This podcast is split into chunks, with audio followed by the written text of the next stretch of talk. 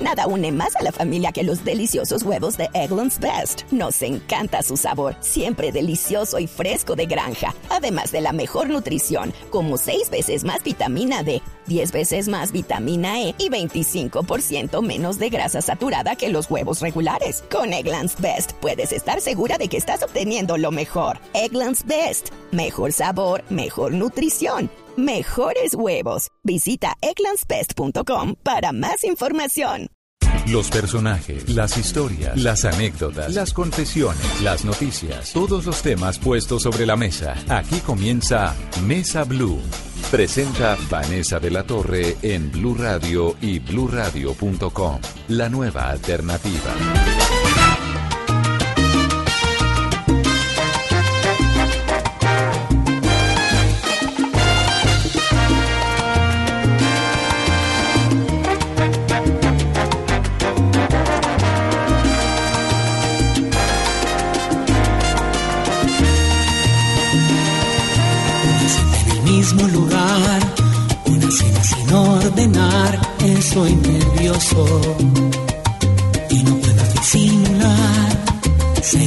Este Bienvenidos a Mesa Blue, es domingo, es salsa, es lo que nos gusta. Salsa caleña, además, de la mano de Charlie Cardona. Bueno, esto es como entre caleño y no caleño, porque Charlie es un gran personaje, un salsero por excelencia. Estuvo muchos años con el grupo Nietzsche, que es tal vez la banda de salsa más importante en Latinoamérica. Y decidió un día lanzarse solo e independizarse y su resultado es esto que hace parte de su álbum Buena Fortuna y esa canción es Al Rojo Vivo. Charlie, bienvenido. Vanessa, gracias. Buenas tardes para ti, para los oyentes que disfrutan tu programa. Pues contentísimo de estar aquí acompañándote y pues feliz de, de pasar esta tardecita contigo. Bienvenido. Aquí vamos a hablar de todo, de lo divino, de lo humano, pero sobre todo vamos a oír salsa, buena música, que es lo que nos gusta. Charlie, yo decía eh, caleño, pero usted no es caleño, usted es de Bogotá, ¿no? Mucha gente me identifica con Cali, son muchos años los que hice parte de esta institución bella de Grupo Nietzsche y, y pues a pesar de que hice una carrera tropical en Bogotá, mi pueblo natal, realmente mi carrera despuntó fue en Cali. Yo me considero un hijo adoptivo de Cali, de, de esta hermosa sucursal del cielo, de gente tan hermosa. Yo, yo amo Cali. Mi hijo mayor es caleño, nació en Imbanaco y de verdad que tengo a Cali en mi corazón siempre, aunque orgullosamente bogotano. Démosle una mirada a su carrera, Charlie. Usted muy pequeñito entró a las grandes orquestas. ¿Cuántos años tenía? Lo primero fue como un folclore caribeño, ¿no? Yo canté con la orquesta La Máxima de Mañongo, el maestro José Ricardo Vergara, le decían Mañongo, le dicen Mañongo. Fui director de la orquesta de Lucho Bermúdez y por ende tenía una orquesta de música folclórica y, y la gente piensa que uno es salsero porque nació cantando salsa y realmente no es así. Yo cantaba cumbias, boleros, pasodobles. Usted lo que era era un talentoso de la voz. Y de hecho es, es como la formación de los, de los músicos en Colombia. Nos toca inicialmente tocar de todo, interpretar de todo tipo de género, pues es el sustento, es el trabajo. Y, y comencé con esta orquesta eh, ¿A los cuántos años? 17 años. Aunque yo ya había cantado, mi padre tenía una orquesta, mi padre es cantante y tenía Sí. una orquesta y, eh, y cantaba ahí en- en una- con él.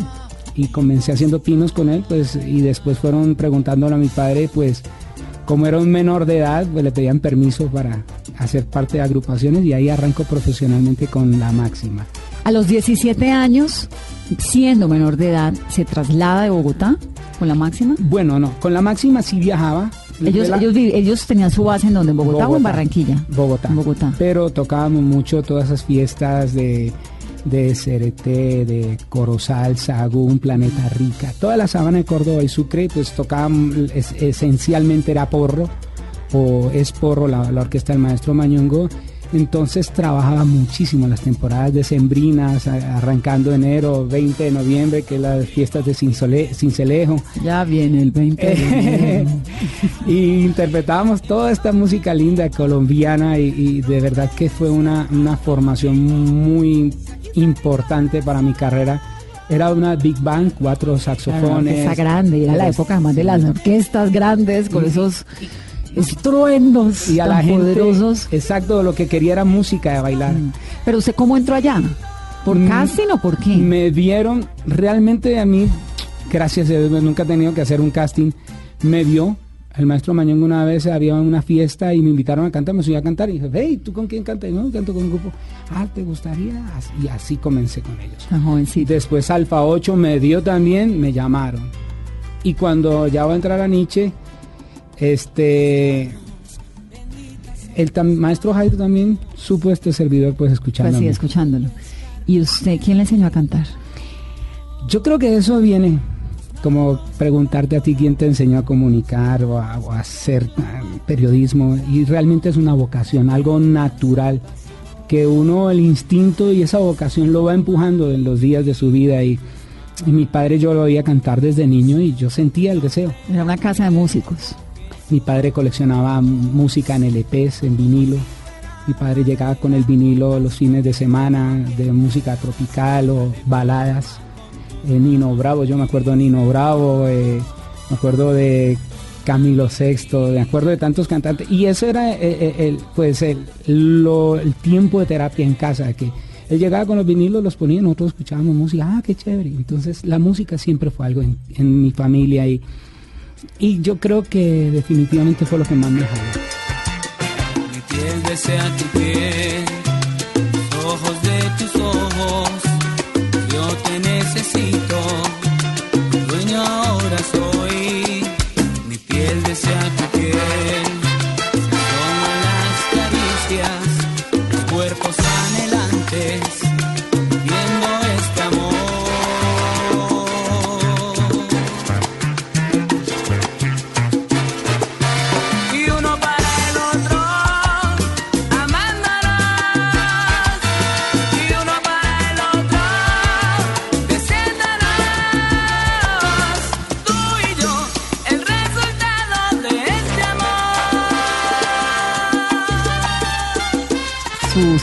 ¿cuántos hermanos?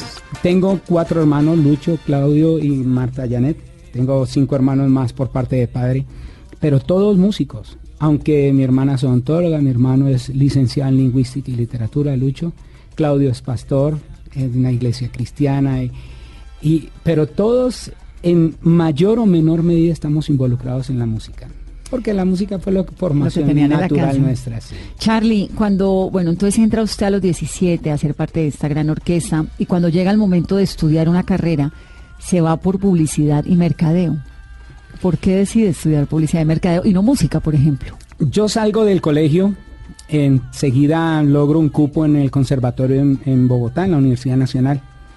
Pero hubo cosas, no sé, que se me dificultaron y, y no pude seguir ahí. Y un compañero con quien yo trabajaba me dijo que estudiaba en la Universidad Central. A los talentos que hacían parte de música, artes o en los deportes los becaban. Entonces yo buscaba una facilidad económica para estudiar. Entonces eh, mm, le, eh, le pregunto que si yo era apto, dijo, claro que sí, para cantas con la orquesta de la, de la universidad, te becan y puedes estudiar. Y así comencé. Ingreso a la universidad con media beca, siendo parte de la orquesta.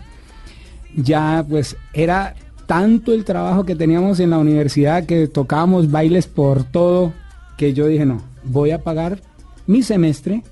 Me salgo de la estudiar. orquesta, sí, porque tenía la presión de la orquesta en la universidad. Tenía que estudiar y tenía que tocar por fuera con orquestas para financiar. Entonces decido retirarme de la orquesta de la universidad, me dedico a pagar mis semestres y estudié publicidad y mercadeo. Me llamó la atención la publicidad, siempre me ha, me ha gustado la fotografía, entonces vi el- eh, eh, la posibilidad de estudiar fotografía y cine dentro de la carrera y, y eso fue lo que me atrajo, pero de verdad que esa formación que tuve me ha ayudado mucho en, en el desarrollo de mi oficio. ¿Alcanzó a terminar la carrera?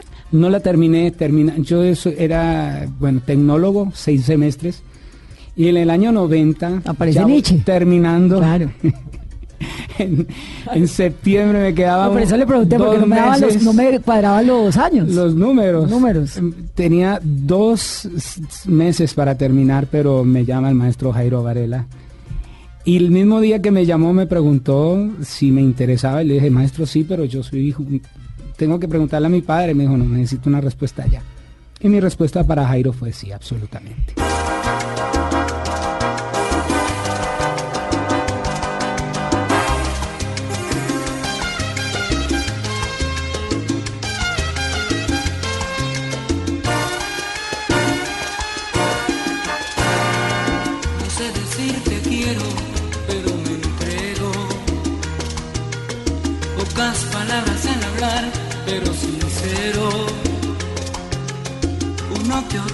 Tengo defecto, eso lo acepto. Quizás no he indicado, pero me ofrezco.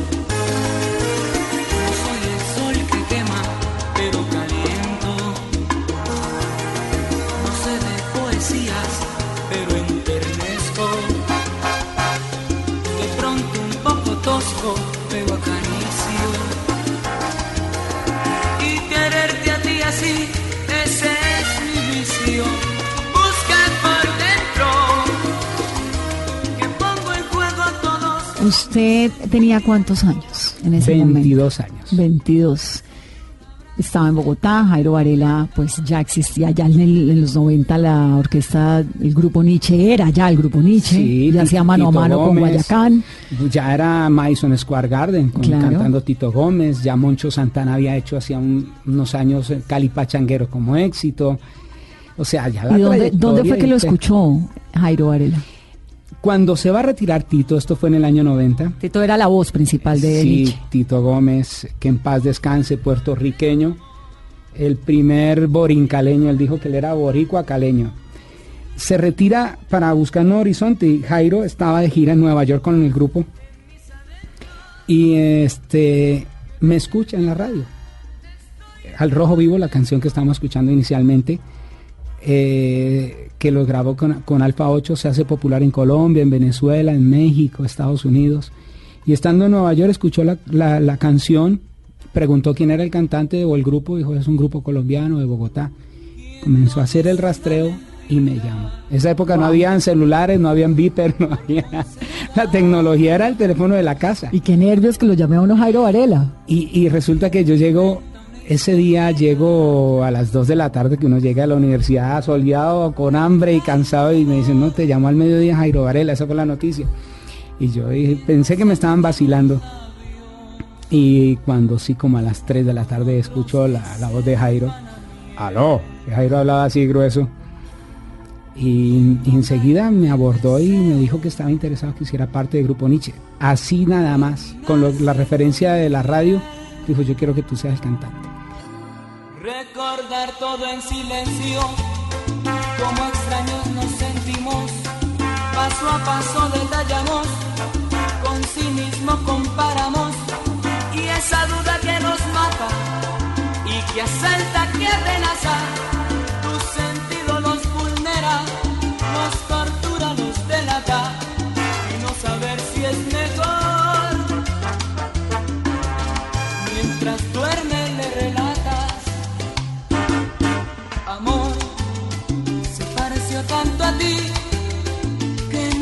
pude guardar en mi cuerpo el deseo que la tuve que amar. Sentí la necesidad de tenerme que entregar. Sentí miedo, sentí el peso de poderme equivocar. Fue como llegar a casa primero de mi viaje, como empezar de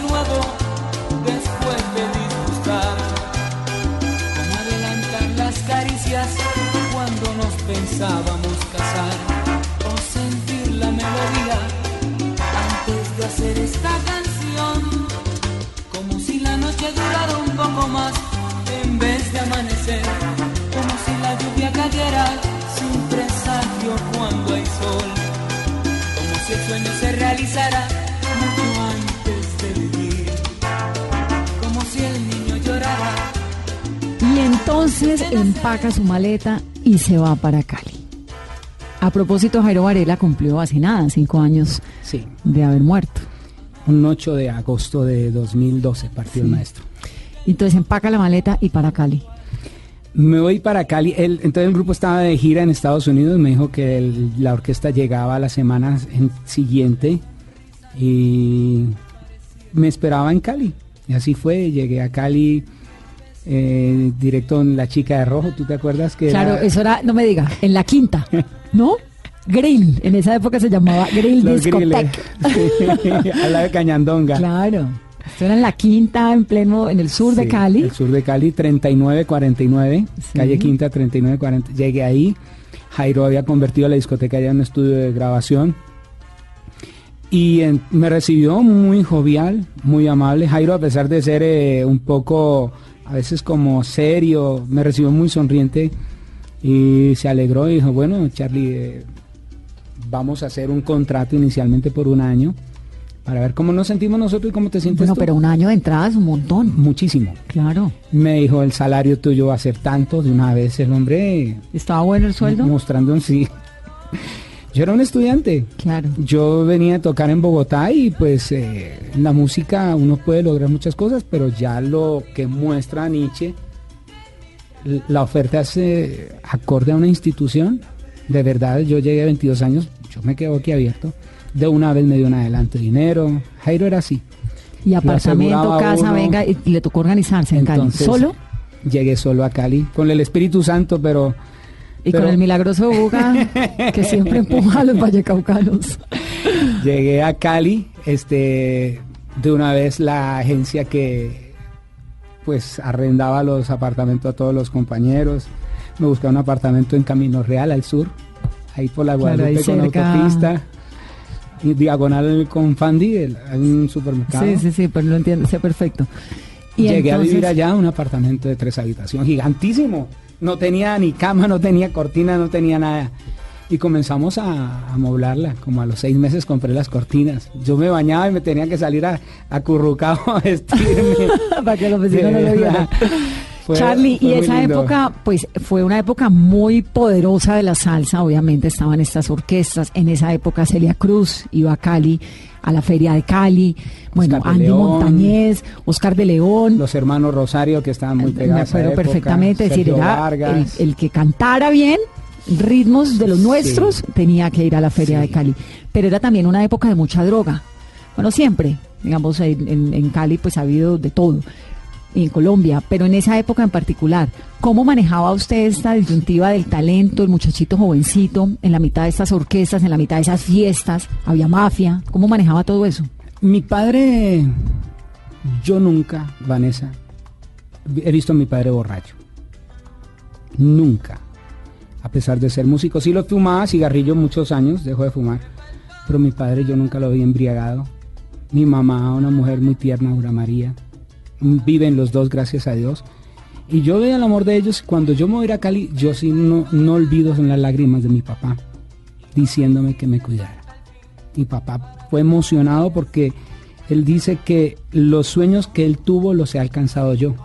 O sea, muchos de sus sueños se han hecho vida en este servidor y yo le doy gracias a Dios. Mm, y mi padre lloraba. Yo llegaba a Bogotá, a alguna conexión, lo llamaba, mi padre iba al aeropuerto, nos veíamos y cuando iba saliendo siempre veía a mi padre limpiándose las lágrimas. Y de verdad que fue algo que, que marcó mi vida porque a uno no dejaban de ofrecerle la droga. Claro. Pero yo puedo decirte que nunca la probé. Si lo hubiera probado, Dios me saca igual. Pero nunca la probé por el temor de Dios, por, por- porque sabía que tenía espejos de ver compañeros que, que muchas veces se quedaban pegados a ese asunto. Y adicionalmente, el maestro Jairo Varela era un hombre que tremendo, él era tremendo, no quiero deshonrar su memoria, pero Jairo era severo, nos ponía multas, Jairo no podía haber un trago en la tarima. Ah, era disciplinado. La disciplina, nosotros éramos una generación muy joven y Jairo, pelados. y Jairo, para contener ese ímpetu, eh, ese derroche de hormonas y todo esto, Jairo nos multaba. No podía haber un, un- un uniforme arrugado, él nos compraba zapatos, medias, pantalón, camisa, corbatas, pañuelos, corbatines, cinturones. Jairo nos vestía de arriba abajo Era un papá. y era y de verdad que él quería que su orquesta fuera la embajadora de Colombia y lo logró. Nietzsche era una orquesta embajadora de Colombia, una institución y él como tal era muy exigente para nos, con nosotros y por ejemplo yo las multas que yo me ganaba era cuando bajaba al lobby, yo era muy impuntual. Siempre ponele 100 a Charlie. Y me decía, la próxima vez te pongo 200, al día siguiente 200 y así. ¿Y era de- 200 qué? Dólares. Ah, sí. Por llegar tarde. sí, por llegar ponerse tarde. la ropa arrugada. Por, tomar trago. Sí, cuidado, te quedabas en una discoteca que conociste a una Una dama, una dama en Nueva York, un invierno de esos tantos. maestro, si te quedas de multo. Entonces me voy para el hotel a dormir. Jairo, Jairo. Una cosa y, seria. Y de verdad que, y Jairo llegaba a las habitaciones tocando antes de los shows, dos, tres horas antes, y no, nadie podía estar por fuera. Todo el mundo tenía que estar en el hotel concentrado.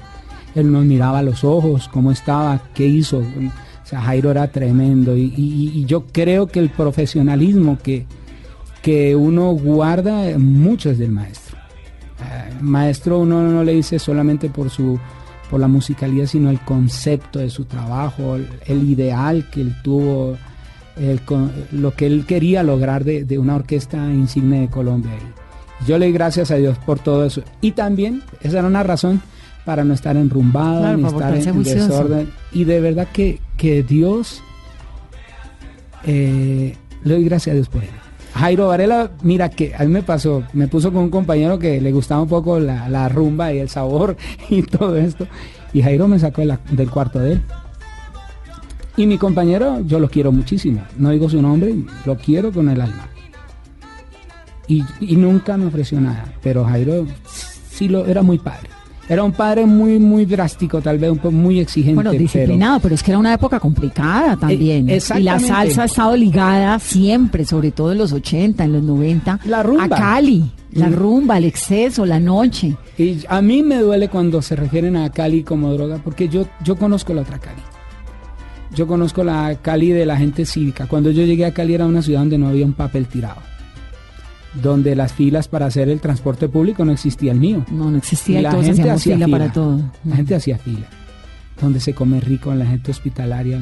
la- Sigue siendo, ¿sabe que yo Cali amo, es- esa es la Cali que yo amo. Sí, la mía también es esa. No, yo no- Cali y- es una y- ciudad maravillosa, con sus ríos, sus montañas. Pero tiene ese, ese componente, lo tuvo muy fuerte de, de drogas y, de rumba y- dura. y fíjate lo más tremendo, yo vivía al sur, al lado de la montaña. Yo me sentía amanecerlos eh, viendo los farallones, es lo mío. Y adicionalmente uno si va a hablar de droga uno tiene que mirar el resto de los lados porque no ha sido solo Cali. No es mal de mucho consuelo de tontos, no. Pero a Cali tal vez se estigmatizó mucho. Eh, obviamente lo- lo- lo- los señores Rodríguez que hicieron eh, una imagen de la ciudad, la gente maneja pronto un cartel y todo esto. Pero, pero como tú dices, la droga ha sido una cosa tremenda, no solo en Cali, sino en, en todo el en- país y el mundo buena entero. parte del mundo. Hacemos una pausa en esta conversación de domingo con Charlie Cardona, su nueva producción Buena Fortuna, sus recuerdos de la Cali que amamos, del grupo Nietzsche. Volvemos.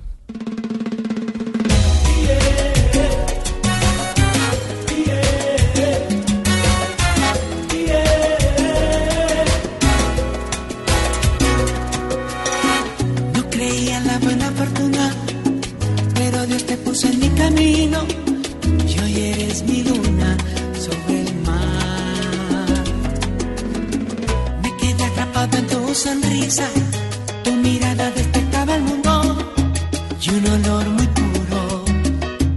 Me espero en tu vientre, invitándome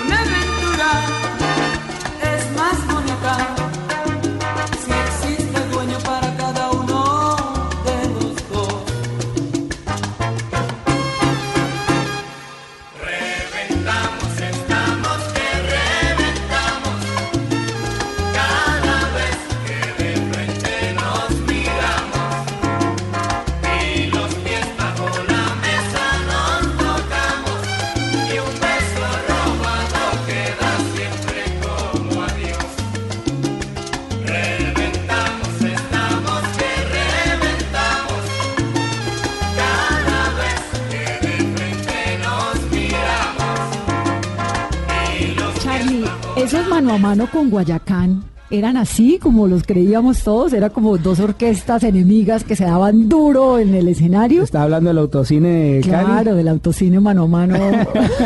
Estuviste allá, ¿no? Es que estuve mucho, muchas fiestas de Nietzsche de Guayacán. A mí, a mí me pasa lo mismo que a usted con la salsa, me hierve la sangre. Cali es Cali. Mira, el maestro Alexis Lozano fue el arreglista de Buenaventura y Caney, fue el primer arreglista que tuvo Grupo Nietzsche.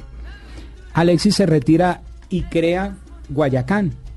Es que de Nietzsche hemos salido muchos. Eh, Guayacán, este, Tito Gómez, eh, Son de Cali con Willy Javier, este servidor, Moncho Santana, bueno, en fin. Y Guayacán, eh, Jairo con Alexis, a pesar de ser amigos, coterráneos, a veces tenían sus fricciones. Yo me acuerdo nosotros en el año 90, en el primer disco, Jairo entrega Cielo de Tambores el 10 de diciembre del 90 a Codiscos. Que fue el, disco más exitoso que tuvo Nietzsche. sí, Cielo de Tambores, el más exitoso. Y en 15 días fue tema de Feria Caliají. Si por la quinta va pasando, en mi Cali bella,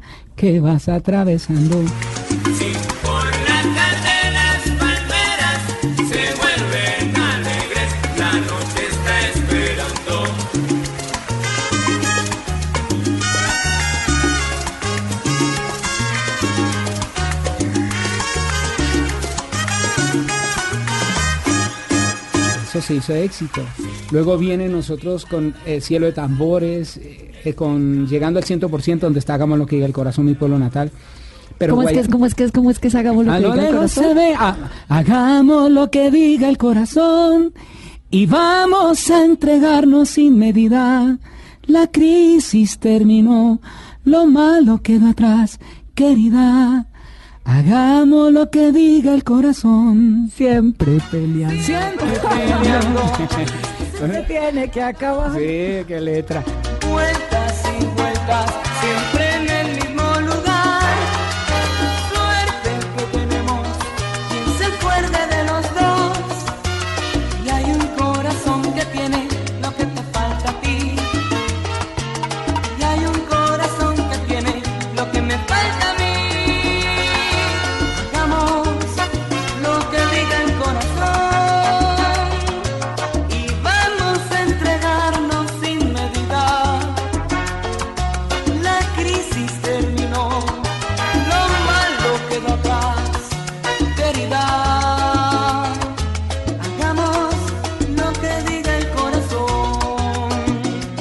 Ese video lo hicimos ahí en, en la vía Panorama, yendo para Buga, ¿no? ¿Sí ¿Viste? Claro. Del San Bernardo.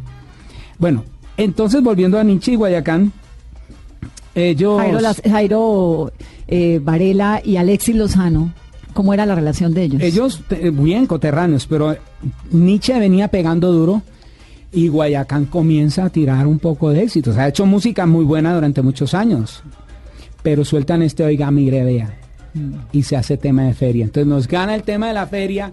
Entonces entra, comienza la jala jala que no, que es que Nietzsche tiene mejor repertorio y la gente, otra que no, que Guayacán. Y estos dos hombres, hubo un conflicto, no recuerdo la razón y se generan los mano a mano Nietzsche Guayacán. Que los que ganamos fuimos los del público. Exactamente, y fue algo que esa controversia generó fue mucha gente. A la gente le gusta el morbo, eh, ¿qué va a decirle el uno al otro?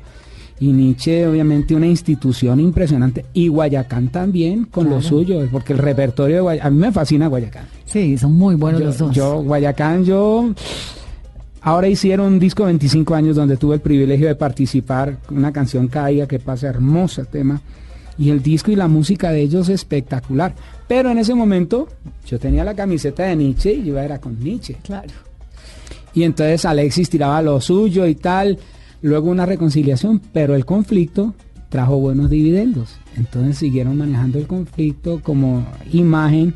Hicimos eh, Bogotá mano a mano en Estados Unidos. Luego hicieron una Le caseta. en sacaron todo el provecho del mundo. Luego una feria de Cali hicieron caseta socios Jairo Varela y, y Alexis. Y Alexis. Y eso era lleno, lleno, lleno. O sea, siempre fue, siempre fue un éxito. O sea, de este conflicto, de pronto de, de- del ego, de cuál era más grande de las dos instituciones, lo que trajo fue un beneficio para el público. Buena música, conciertos espectaculares, un repertorio inigualable.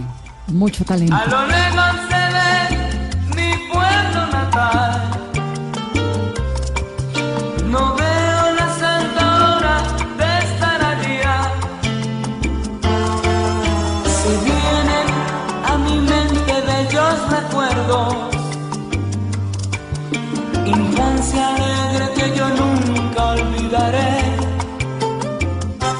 Charlie, ¿por qué se fue de Nietzsche?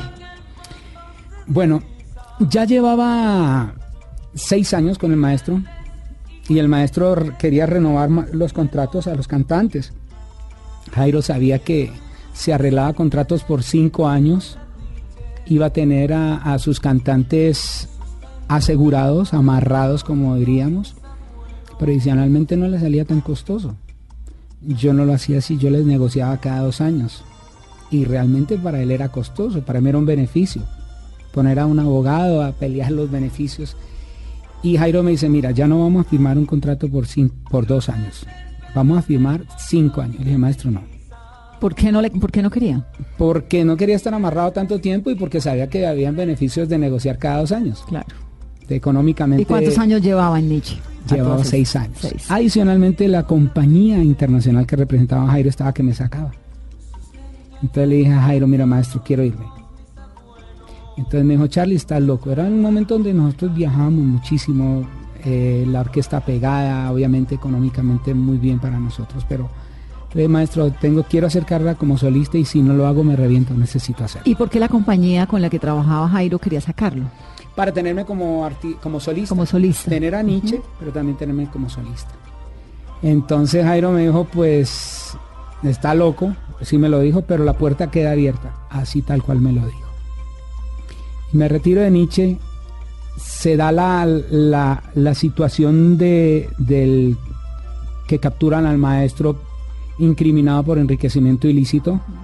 Entonces dilato mi retirada un, un año más por esta circunstancia y finalmente me retiro para hacerme solista, el año 97. ¿Era difícil estar en Nietzsche, digamos, con la familia, con los trasnochos, los 24 de diciembre, los 31? Bueno, yo era soltero en ese entonces, pero para mis compañeros sí, yo, muchos de ellos no vieron nacer sus hijos, sus hijos, no los vieron nacer Navidades, Año Nuevo, nosotros estábamos tocando, Feria de la Cali. fiesta el 31 de diciembre. Estábamos, si no estábamos en, en el Club Colombia, en, en Cali, tocando 31, estábamos en Cartagena, o estábamos en Panamá, o estábamos fuera del país. la o en el estadio Pascual Guerrero. Ahí es tal cual. Y, y de verdad que el- los músicos de Nietzsche se retiraban era por exceso de trabajo. Porque no deben crecer a sus hijos. Y de verdad que yo tuve unas giras de mes y medio, dos meses con Nietzsche. Nosotros hacíamos, hacíamos Estados Unidos, México y Europa. Muchas veces se enganchaba a Europa.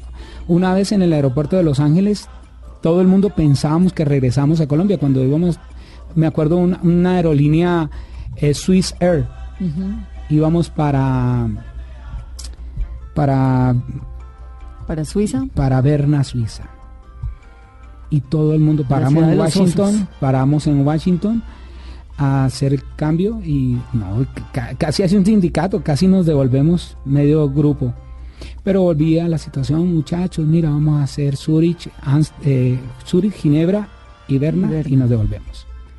Y así fue, es una hermosura. y uno ir a esa tierra es una hermosura. Pero- que lo, lo canten a uno y lo bailen a uno. Sí, y, y- y- y tanto colombiano, cubano. y- esa época no había mm, público, mm, lo que más predominaba internacional en nuestros hermanos colombianos.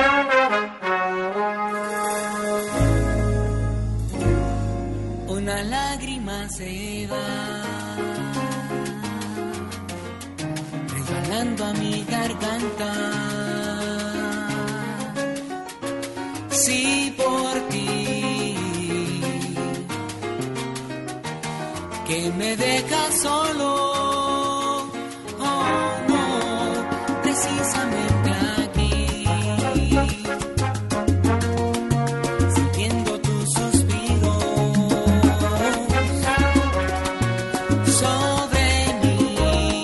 Entonces se retira de Nietzsche y comienza la carrera como solista. ¿Se arrepintió en algún momento? Bueno, arrepentirme no, pero sí sentía nostalgia. Nostalgia de pronto por tener al maestro, porque las coreografías éramos cuatro cantantes bailando, ya era yo solo, tenía el peso de buscar un repertorio, de la producción. Se vino un peso encima en la espalda, pero lo anhelaba. Quería hacer un disco nuevo como solista y, y se dilató, pasé una crisis tremenda. Esto fue tremendo, porque la compañía disquera no me sostuvo lo que me ha prometido. Entonces, ¿qué Porque además ser solista debe ser difícil después de venir uno con el apoyo grande, ¿no? De Nietzsche. era volver a empezar en Claro. cierta manera, ¿Y porque ¿Cuántos años tenía? yo tenía, iba para cumplir los 29 años. Con todo el sueño de la juventud, pero con la experiencia también. Y con ello, pues, eh, firmo con Warner Music, Wea Latina. Warner tuvo una dependencia eh, tropical, entonces la denominaron Wea Latina, donde estaba Alejandro Sanz, Laura Pausini, Luis Miguel. Y entramos en Tropical varios artistas, Tito Nieves, este servidor Luis Enrique. Entonces nos hicieron discos y preciso, entra como productor Sergio George, que Sergio había, había hecho sin sentimiento y se pareció tanto a ti en, en Nietzsche, los arreglos. Sergio es el arreglista, pues para que la gente sepa ahora, el que ha hecho la carrera de Marc Anthony de la India, bueno, uno de los, tremendo. uno de los productores de, de contemporáneo más importante en el género salsa. Entonces Sergio coge mi disco y grabó De Amor Ya No Se Muere, una canción de Gianni Vela impresionante. Grabó Vete de los Amaya. eh, Nunca pensé de un chico de aquí de Cali, Jorge López. Grabó La Carta de Omar Alfano. Y este disco toma un giro de mi carrera. O sea, entro, a pesar de ser salsa, entró el concepto de la salsa neoyorquina, aquella de golpe duro. Y gracias a Dios, pues em, se me abre un mercado. Soy nominado a los premios. Me ganó, me acuerdo mucho de Suavemente, Besame. Sí, sí, sí. Me ganó Elvis Crespo. Elvis Crespo fue el que ganó. Estaba muy pegado. Y de ahí comencé a trabajar con la compañía. Eh, me radico en Estados Unidos y hago parte de la compañía tres años. Hice dos álbumes con ellos. Me regreso a Cali. Y de ahí, bueno, ya me caso, tengo mi familia y Jairo me llama para, para ser parte del grupo nuevamente. Y pues a lo cual le dije que sí. Y vuelve a Nietzsche. Y volví a Nietzsche, entonces tengo como una pausa en mi carrera, pero siempre feliz porque, porque Nietzsche es una institución hermosa. Claro, es como irse a la casa un rato y no vuelve. Eh, la casa de la uno- mamá. sí, exacto. Se va uno un rato, pero como la casa de uno, uno regresa. Y, y tuve oportunidad con el maestro de, de- de trabajar, hacer muchas giras que me invitó. De hecho, de hecho, hicimos la última feria de Cali antes de que partiera. Antes de que muriera hace cinco años ya, Sí. ¿no? ¿Cómo fueron esos últimos años, esos últimos tiempos con él? Jairo tuvo problemas de salud después de que sale de la cárcel, eh, que al final su inocencia, pues todos los que estuvimos a su lado siempre fuimos convencidos de ello, porque Nietzsche lo único que hicimos fue trabajar. Y voy a decir algo que suena un poquito feo, pero, pero Jairo era un hombre miedoso y yo creo que nunca se metió en asuntos distintos a la música. Por su misma formación, él era un hombre nervioso, miedoso. Eh, le dio muy duro esto de la cárcel. Posteriormente ya se notaba en su música, sus producciones, pero como orquesta, como concepto musical, maravilloso. Sufrió un preinfarto, dejó de fumar, se subió de peso, Sí, problemas afectivos, emocionales, bueno, vinieron muchas cosas. Hasta que partió. Sí. Partió él, pero nos queda Charlie Cardona con esta música, con su buena fortuna. ¿Cómo le ha ido con este nuevo álbum, Charlie? Muy bien, feliz. De verdad que es mi nuevo disco, el cuarto en mi carrera. Casi seis años trabajando para lograrlo. Son nueve canciones hermosas, muy dedicables. Es un disco para las mujeres. Yo hice un disco para las mujeres, de verdad. Buena fortuna, linda y bella, tú y yo, la mujer de mi vida, con todo el amor que puedo, al rojo vivo, tus manos, carpintero de amor. Eres la única hermosa compañera. Si esto es un homenaje a las mujeres. En estos tiempos, de verdad que uno ha visto tanta violencia hacia las mujeres, tantas cosas tremendas. Mm, creo que la tribuna que Dios me ha dado de la música y, y enaltecer a las mujeres. Yo creo que los hombres somos muy responsables de lo que vivimos en casa. A veces uno pide muchas cosas, pero creo que si uno quiere dulzura, eh, uno tiene que sembrar la dulzura y el cariño porque eso se cosecha. A veces ocurren muchas cosas, pero lo que dependa de uno, pues hacerlo lo que más pueda para tener una buena vida, para que le lo reciban con los brazos abiertos por la mañana, tarde y noche, y que yo creo que en el día cosecharlo. Pues Charlie, la verdad que es un gusto tenerlo aquí, escucharle esa música maravillosa, buena fortuna y recordar cómo era esa feria de Cali, cómo fueron todos esos años. ¿Cómo ve la salsa ahora? Usted que es un romántico de la salsa, que vivió esos años maravillosos, ¿qué opina de, todos estos ritmos que hay ahora? De la, no sé, del reggaetón, de las letras, de todo lo que está pasando con la música colombiana. Es tremendo. Eh, ha venido todo cambiando, todo en la vida ha venido cambiando rápidamente y uno lo ve en sus propios hijos. Yo tengo dos varones, Jonathan y Christopher, y, mucho de lo ¿De que cuántos años? Jonathan tiene 15 años, que es caleño, y Chris, que es bogotano como yo, tiene 12. Son músicos, pero ellos escuchan de verdad mucha música, mucha, y, y, a veces los pillo con escuchando alguna cosilla que no me gusta, y yo les prohíbo escuchar letras que no edifiquen, letras que denigren a la mujer, letras que, que no digan nada bueno. Siempre han, eh, siempre habido letras feas, como han, habido, como han existido muchas buenas.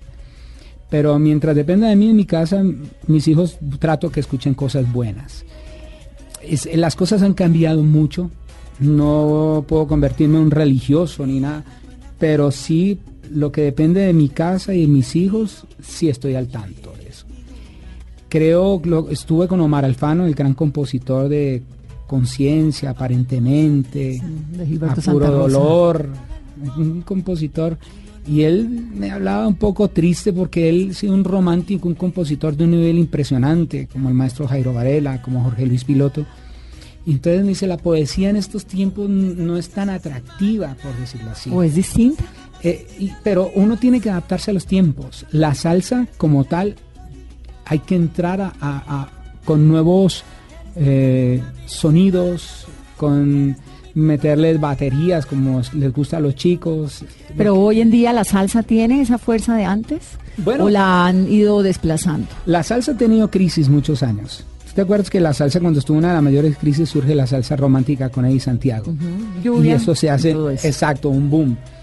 Ahora creo que la salsa tiene que estar con los tiempos, esas baterías electrónicas que le pone eh, la salsa choque que se hace tan atractiva.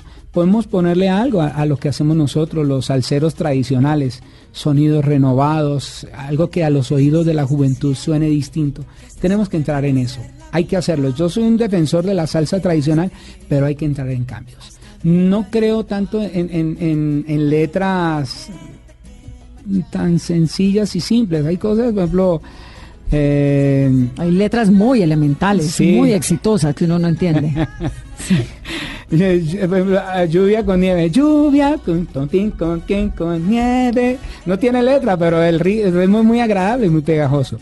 Pero hay que también buscar letras que igual eh, cuenten algo, que la gente eh, se identifique con ello. y de verdad que una canción para mí sigue siendo una historia linda para contarle al mundo.